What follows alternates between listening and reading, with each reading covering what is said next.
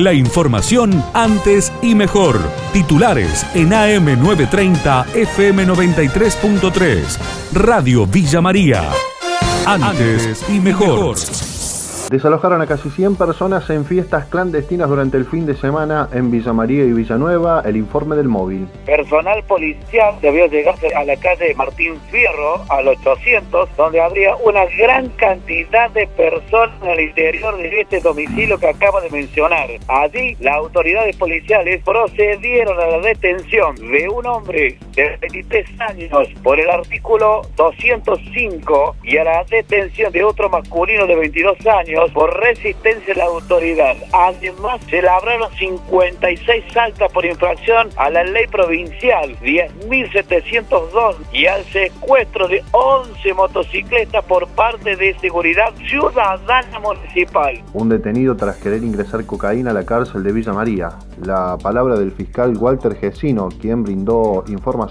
Masculino de 33 años se presentó en el servicio penitenciario a los fines de hacer entrega de un paquete para un interno con diversos elementos. Al ser controlados había un acondicionador de cabello que en su interior, en la botella, tenía 22 envoltorios de una sustancia blanca compatible con, con, cocaína, por lo cual se pidió colaboración a la FPA, por lo que constatada la, la presencia de la sustancia en esos envoltorios, quedó aprehendido el sujeto en el lugar a disposición de esta fiscalía. Oliva confirmó otros dos fallecimientos por coronavirus y suman siete decesos. El informe del colega Mario Sena. Se trata de una persona de sexo masculino de 73 años que se encontraba internado en clínica de la familia en Villa María y una mujer de 79 años que también estaba internada en Villa María pero en clínica Cruz Azul. De esta manera ya son siete los fallecidos por COVID-19 hasta la fecha en nuestra ciudad. El parte de prensa también señala que hubo ayer un nuevo caso positivo y suma un total de casos en Oliva de 334. Además, el parte señala que en nuestra ciudad ya se recuperaron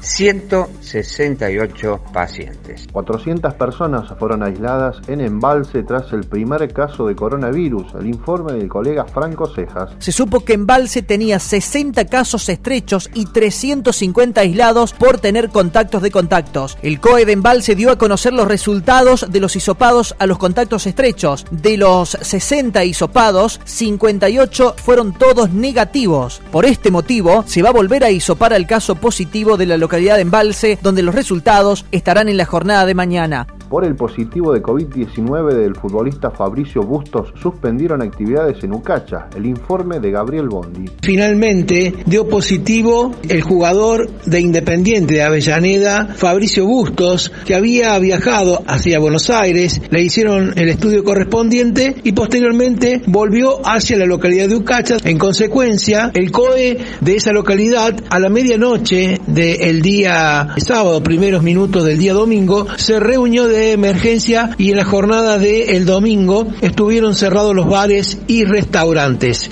Un equipo del CONICET desmintió más de 100 noticias falsas durante la pandemia.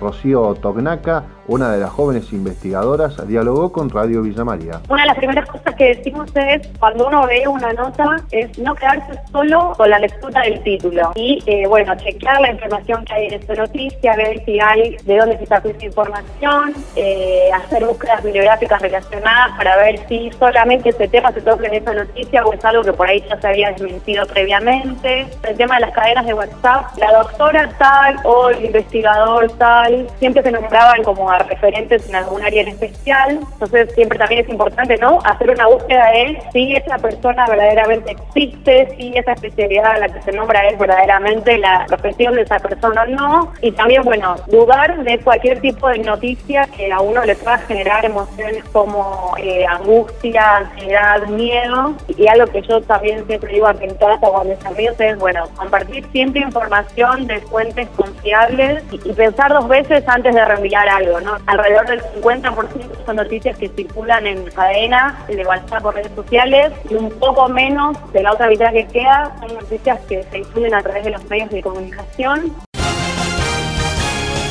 La información de Villa María y la región. AM930, FM93.3. Radio Villa María. Antes y mejor.